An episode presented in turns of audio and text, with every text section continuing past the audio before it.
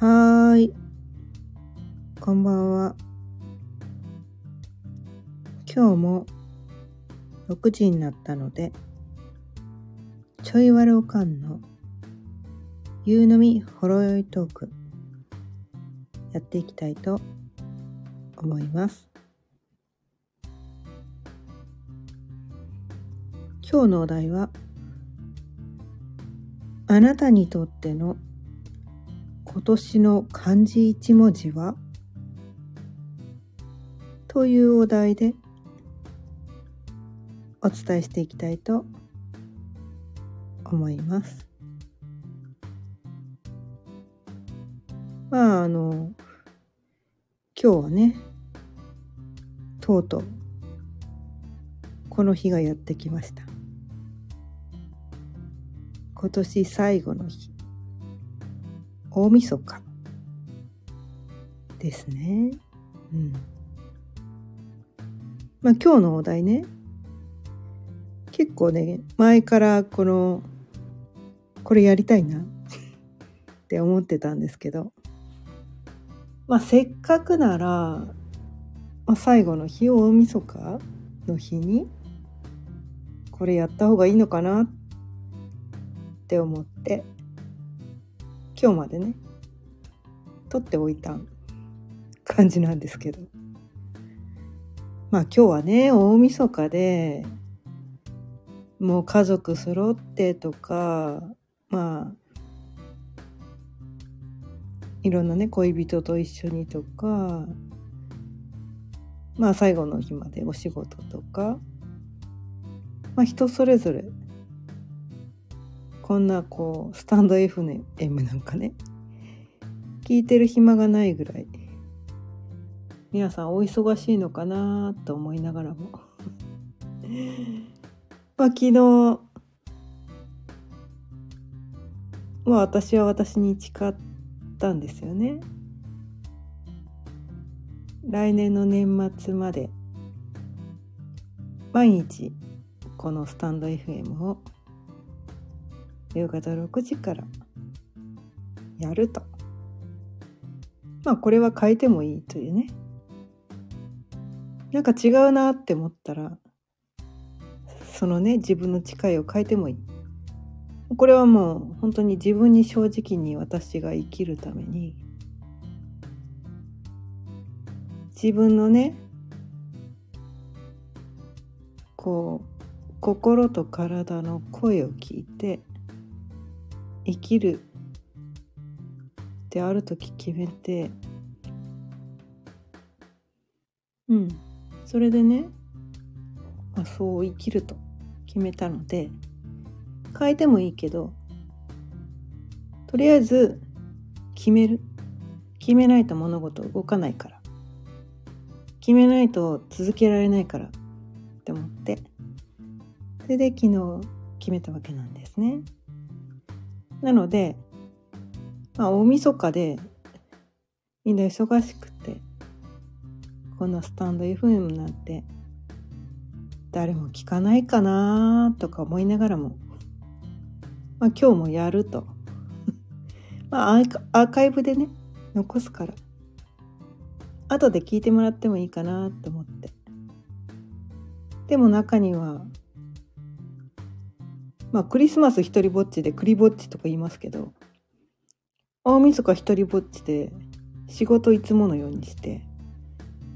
いつものルーティン通りに過ごされてる方もね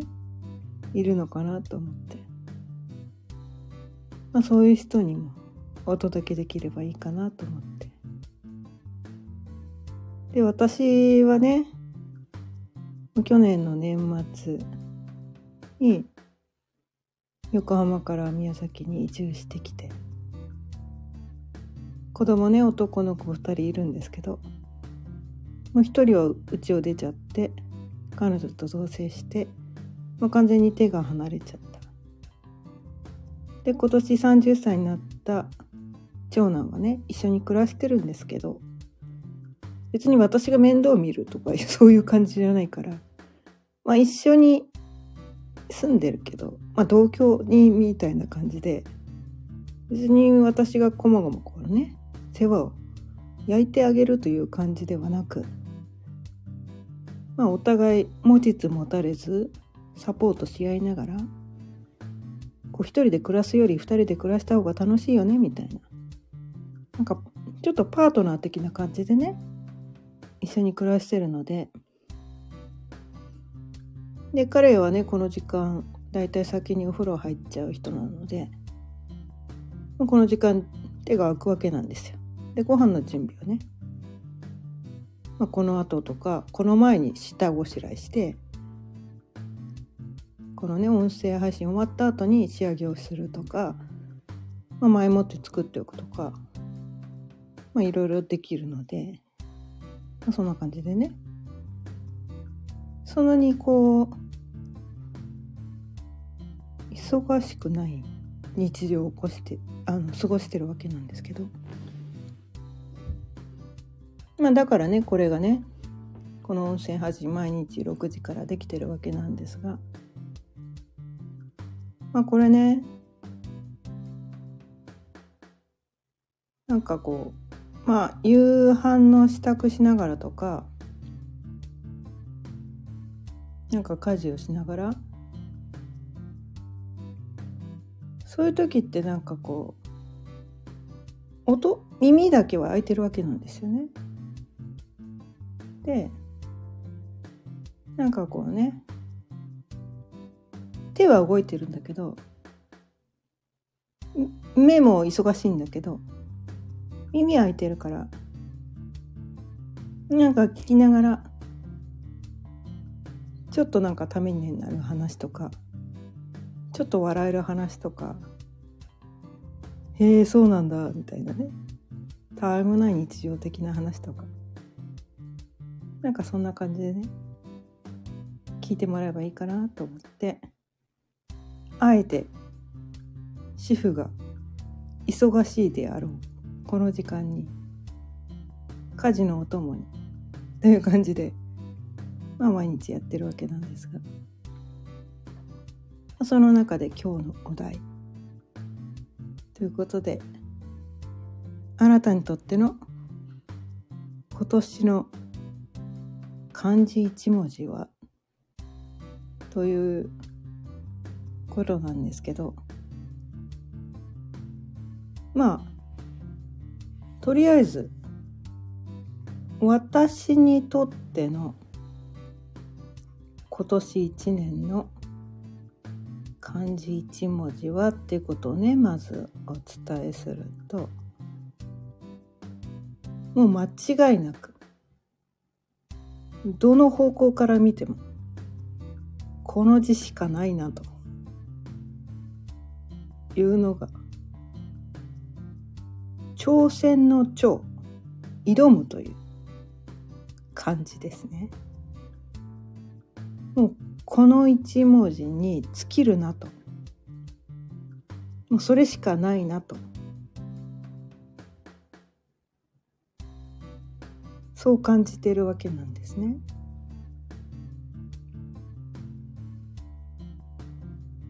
もうね数年前の自分だったらこう考えられない挑戦をね。まあでもうん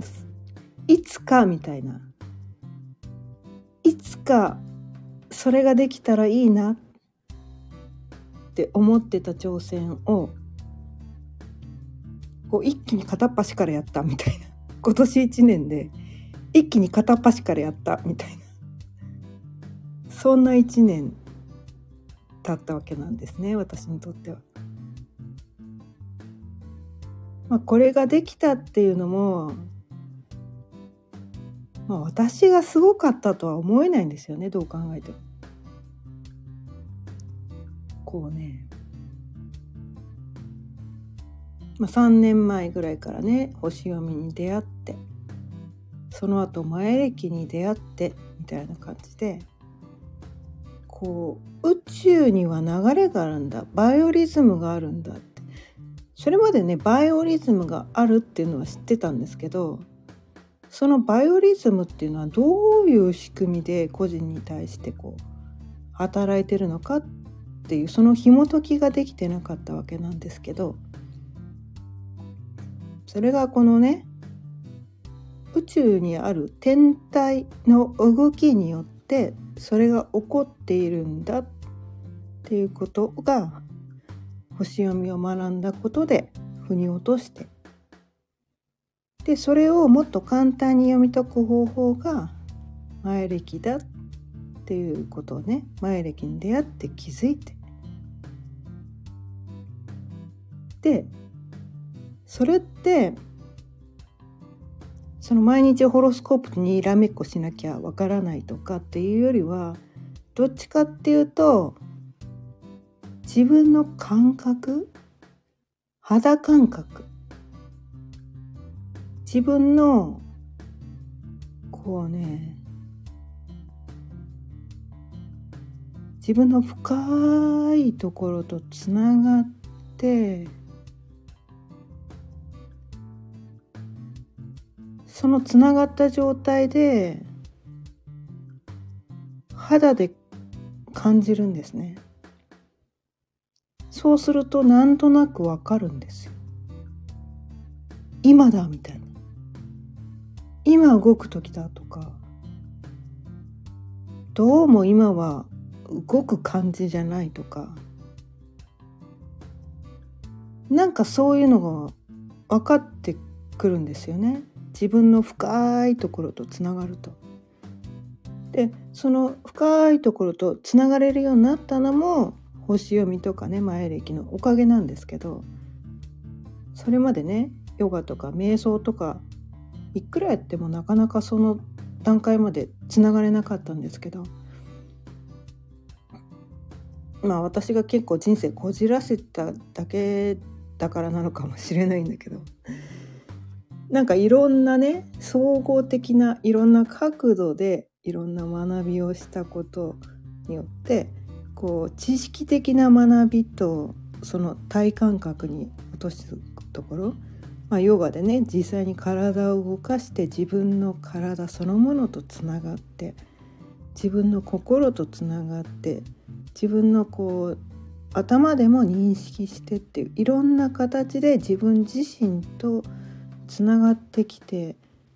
その自分の感覚なんとなくとかなんかとか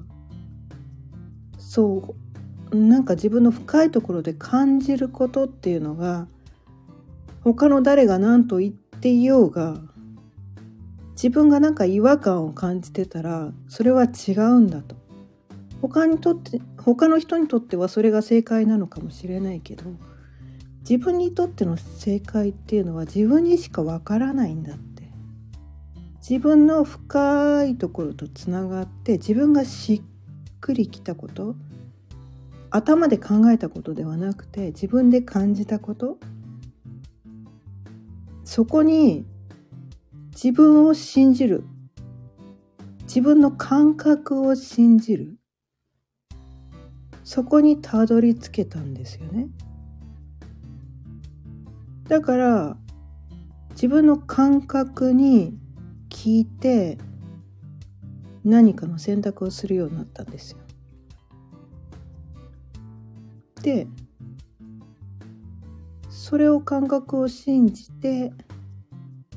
こういろんな物事をね行うようになったら今年の初めにね出版のチャンスが来たんです。本の出版ね。本の出版のチャンスが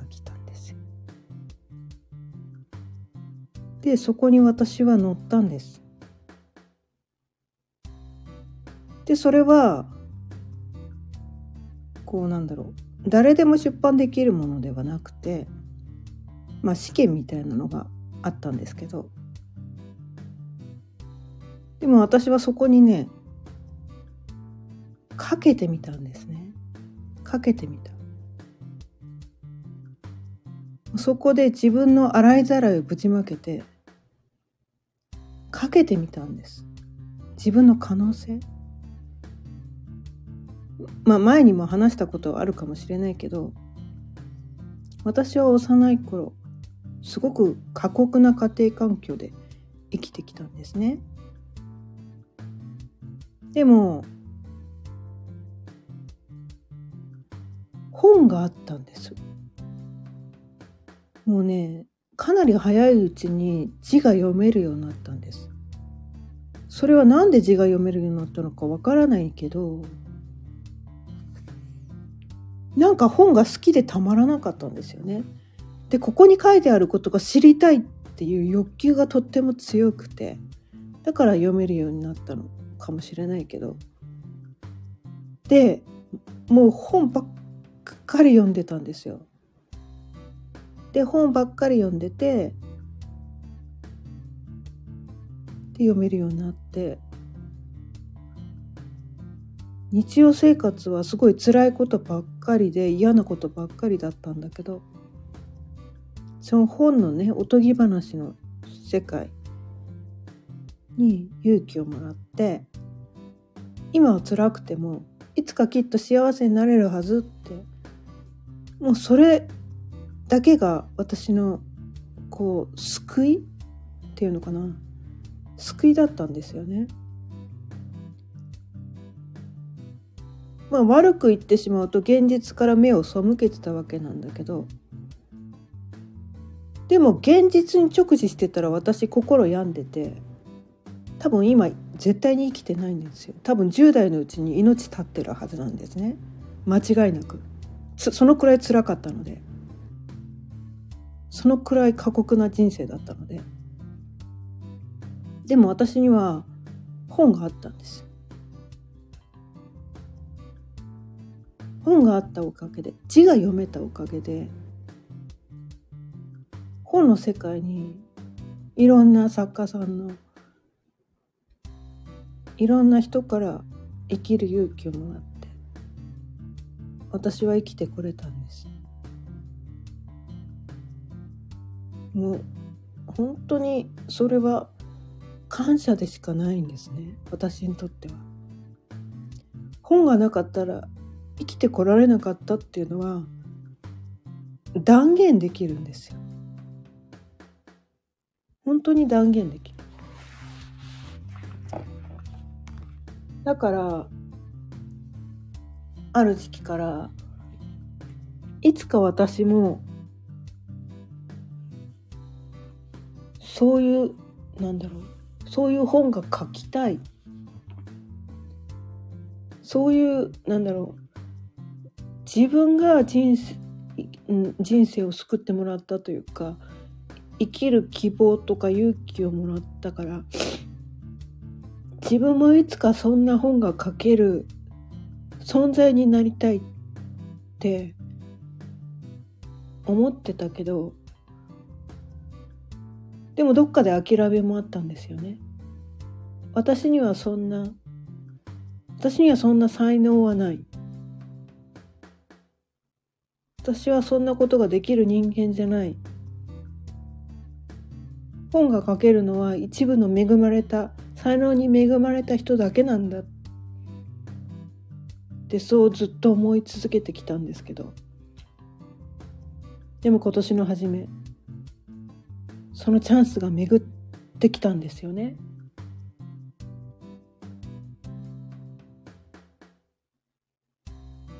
50年以上生きてきて初めて巡ってきたチャンス幼い頃から多分3歳ぐらいの頃からもう本と共にずっと生きてきて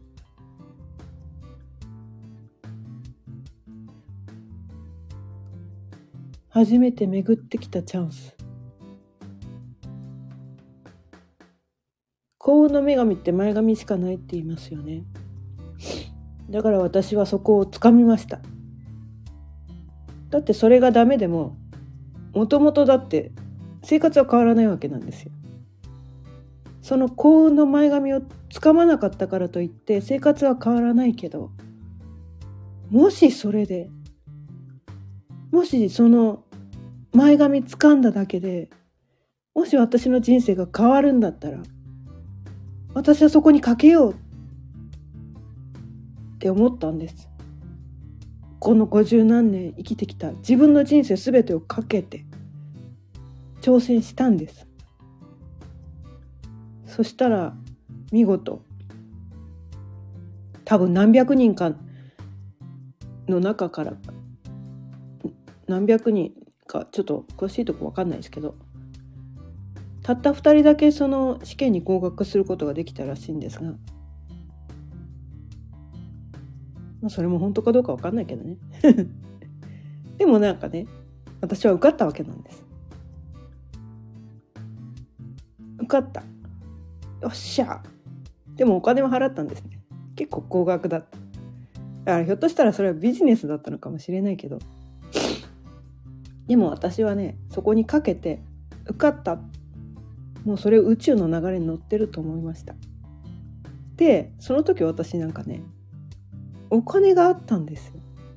払えるお金が手元にあった。もしそれがやりたくてもお金なかったらそこに挑戦できなかった。でも目の前にお金があってどうぞ使ってって言われてる気がしたんですよ。ってことはもうこれ宇宙の流れ乗ってるよね。って思ってそこにチャレンジした。まあ、今年の漢字である挑む。挑戦。それをしたのが今年の1月2日。1月2日もう初っ端です。1月2日にチャレンジ開始。ゴングが鳴りました。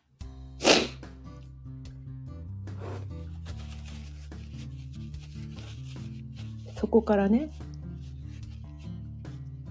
まあ星読みっていうのをね学んでたんだけど、まあ、学びを深めたくて星読み講座やってました。で自分のことがねどんどん分かるようになってきて。ででもねその本の出版は決まったんだけどじゃあ本のその内容どういうことを書くんだっていうのがまだ決まってなかったわけなんですよ。こうね幼い頃私は本のおかげで生きてこれただから私もそういう存在にね本誰かを救う誰にかに勇気を与えるようなそういう本が書きたいって思ったそこまでは分かったんだけどでも本っていうのはぶっちゃけ言うと私がただ書きたいことをただ書くだけだと本って売れないんですよね。じゃあどんな本を書いたら売れるんだって。だって売れなきゃ多くの人に読んでもらえなくて私がその本当にやりたいいろんな多くの人を私と同じようにこう救救いたいみたいな今ね生きる明日死んでしまいたいって思うようなそういう人たちをたくさん救いたいわけなんですね私は。昔毎日死ね死にたいと思って生きてたけど本のおかげで生きてこられたから。だから私はそういう人たちをとても救いたい。でも私がどういう形でどういう内容の本を書けばそれができるのかが分からなくてずっと迷い続けてました。毎月1回その本の出版社の人たちと打ち合わせをするけど全然それが分からなくて。そのね本の出版社の人たちもちょっとお手が お手上げ状態でちょっと呆れてる感じだったんですね。まあお客お金を払ったわけだから私は一応お客さんなわけだから途中でほっぽり出すわけにもいかないということでまあしょうがない。毎月ミーティングをしてくれるんですけど。なかなか自分のねその何を主体に本を書けばいいか分からなくてそんな感じで星読みの学びをしながらブランディングをしたりとかしたりしていろいろやってきました。まあ、そうこうしてるうちにやっぱりねそのね3年前にこのうんこのだからチャレンジがそもそもチャレンジができたこの本の出版のチャレンジに乗れたっていうのはその宇宙の流れを知って自分という人間を知ってなんかそういう流れに乗れたからこのチャンスを手に入れたんだ。自分っていう人がどういう人なのかっていうのを分かったからこのチャレンジができたんだっていうところがあったので私はそのまずは今自分がどうしていいか分かんないみたいななんかやれなきゃいけないことがあるけど何していいか分かんない自分ってどういう人なのって分かんなくてこう迷ってる人にまずは自分を知ってもらいたいっていうのがあったので星読みの講座にしようと思ったんですね。でいろんな資料を作成しました。もうそれはねもう本当にめっちゃ集中して多分ねこれね私の力じゃないなってすごく思ってるんですよ。もうそれまでね星読みの学びを深めてきたんだけどあの講座が作れたのは私の力じゃないと思うんですね。もうもう、うん、宇宙とつながってて宇宙からダウンロードしてその情報を私は、えー、アウトプットしただけだってすごく今でも思うんですね。うんうん、自分だけの力だった。あれは多分作れてない。ものすっごい集中して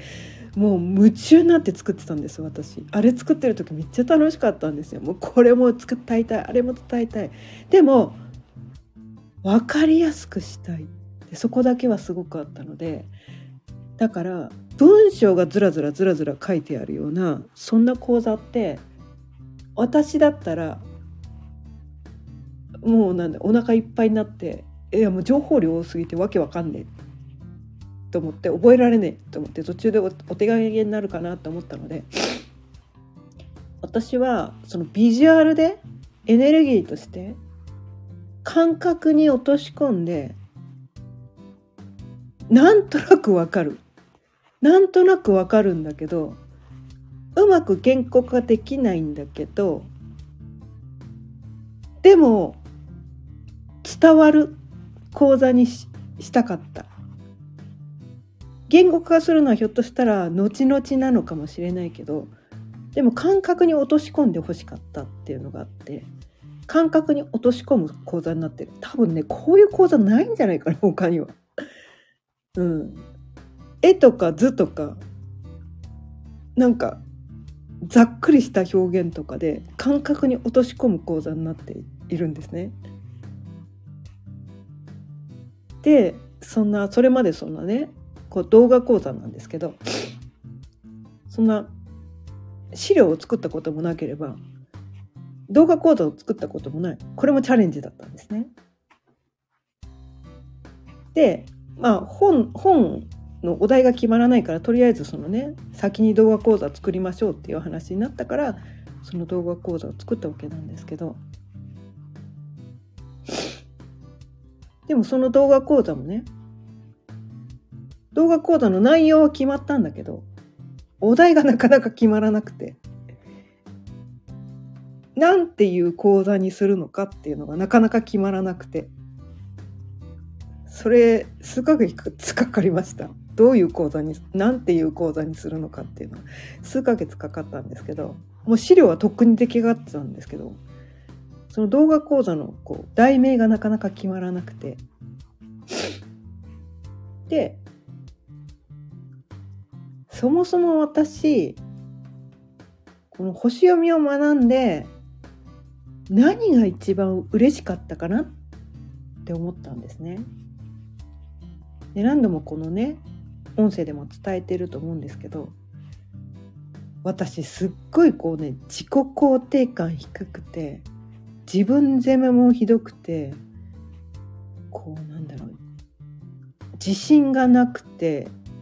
自分が大嫌いだったんですよ。星読みに出会うまでね。鏡を見るのも写真自分の写真も嫌いでで自分が好きな人なんているのかなぐらいのなんか自分を好きになれたらどんなに幸せだろうってずっとずっと思い続けてきたんですよ。だって自分とは一生付き合っていかなきゃいけないのにその自分が嫌いな状態ってもう生きてるの苦しいだけなんですよね。もうこんな自分ダメだこんな私嫌い大嫌いって思いながらそんな人とずっと一緒にいたくないじゃないですか。でも星読みに出会って一番私が嬉しかったのは自分を好きになれたことだったんですよ。自分の個性を認められるようになって私にはこんなところもこんなところもこんなところもこんないいとこいっぱいあったって言って自分を信じられるようになって自分の感覚を信じられるようになって自信が出てきてで自分のダメなところも同時に分かったんだけどそれって一つの物事をマイナスの方面から見ると悪いところでプラスの方面から見るといいことだったりとかしてそれが度が過ぎるとなんだろう良くない感じになるけど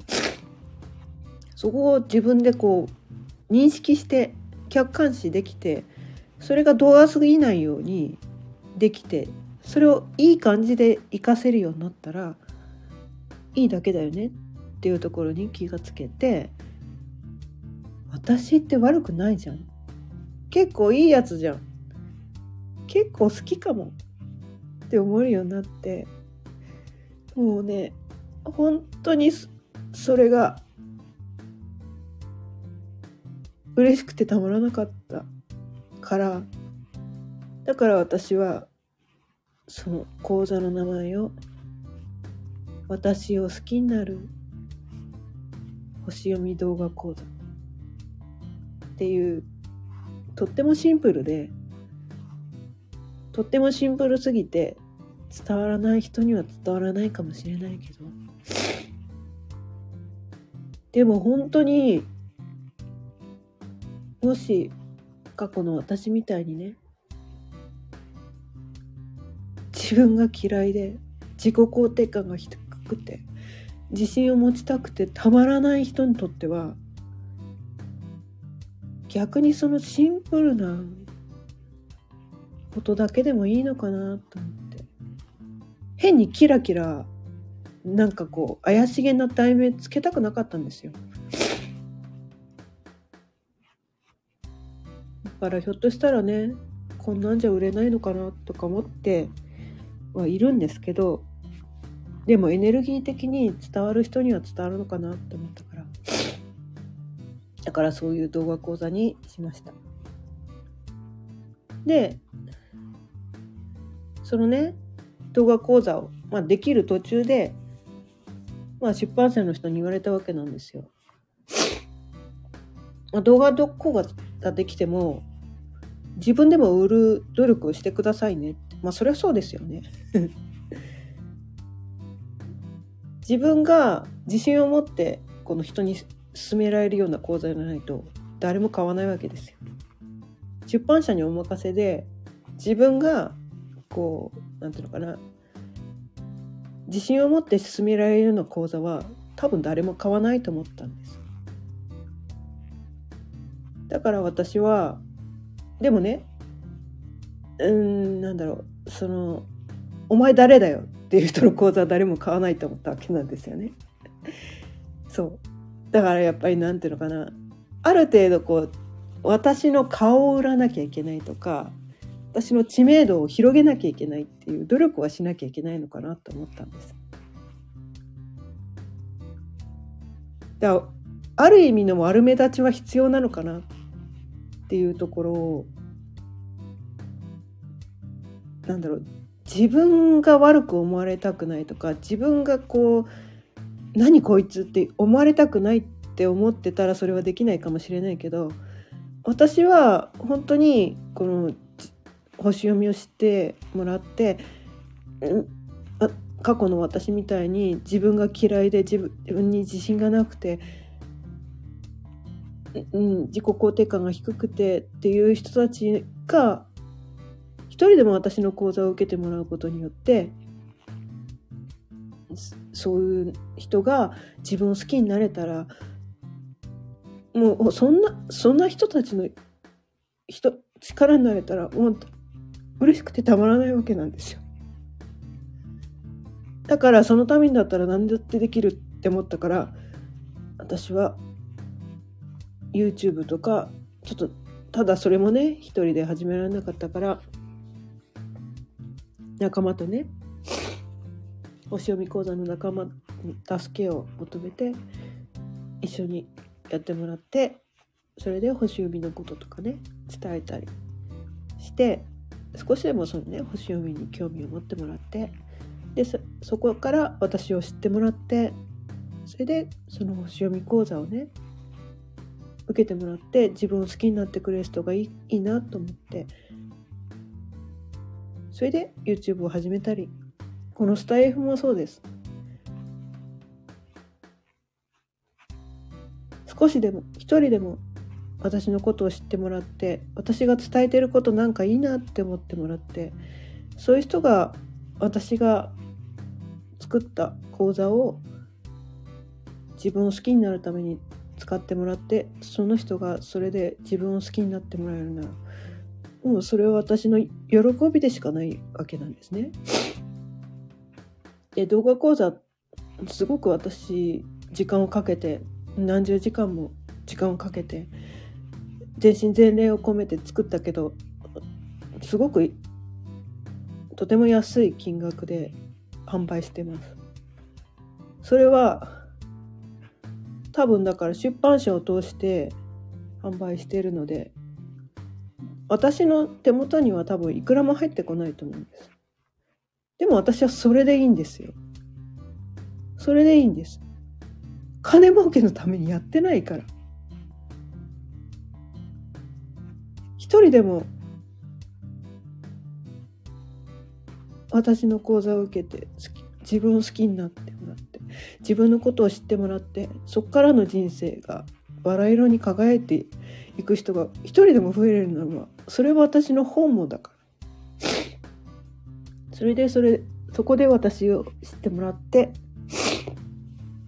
で私がこれから書く本。本のことを知ってもらってで私の本を読んでもらえれば私の幼い頃からの夢？今人生に辛くて死んでしまいたいと思ってる人のなんかもうちょっと生きてみるかなとか今辛くてもきっと幸せになれるはず。なんかそれって気休めなのかもしれないけどでもそれがあるから生き生きられるっていう人もいると思うんですよ。本当に辛い人にとってはそのねそんなに些細なことでも生きる気力になるんですよ。それは経験したことのない人じゃないと多分わからないと思う。生まれてからこの方幸せに生きた人には絶対にわからない。かな。本当にかすかな希望でもあれば人は生きられるんです。私はそれを私が本で本という形で私はそれを助けてもらったから本本でそれのその恩返しがすごくしたい。そのために私は今年1年出版に出版の会社に大金を払って挑戦をしてそれで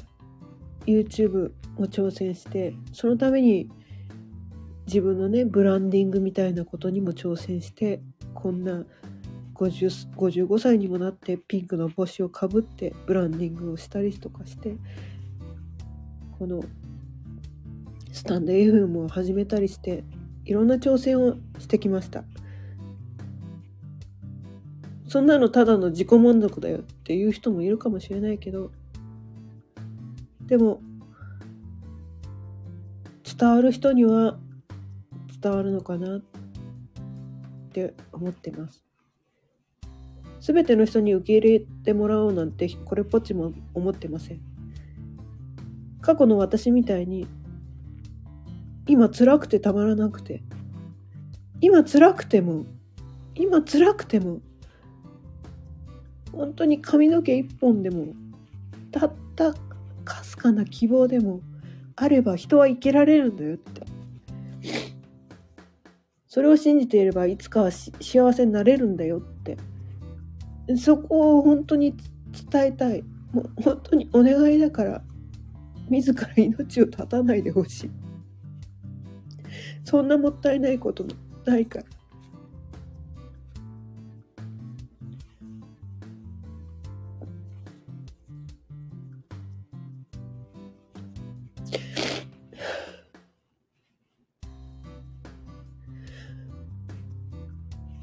そのために私は今年1年いろんなチャレンジをしてきました。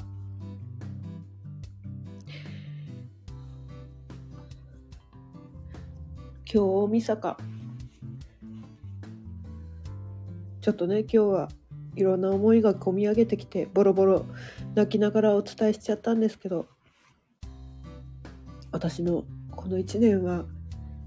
挑戦の挑挑むという感じでいろんなチャレンジをしてきました。あなたにとっての今年1年を表す漢字は何でしょうか？もしこれねアーカイブで聞いていただいた方がいらっしゃったらあなたの今年1年の漢字コメントでいただけたら嬉しいと思います。ということで今日も40 今日は30分で毎日6時からだいたい30分ぐらいお伝えしてるんですけど今日はねかなりこう感情的になって40分以上過ぎちゃったんですけどまあ大晦日なのでまあ昨日もね40分過ぎちゃったんですけど。今日はね今年1年の総ざらいということで今年1年を振り返りながらボロボロになりながら泣きながらお伝えしてみました。11月24日からこのスタンド FM を始めてまあ1ヶ月ちょっと聞いていただいてありがとうございました。また来年も来年1年間ねこのスタイフ毎日夕方6時からやると昨日ね私は自分に誓ったので続けていきたいと思います。来年もどうぞよろしくお願いいたします。今日も聞いていただいてありがとうございましたそれでは良いお年をお迎えくださいそれではさようなら。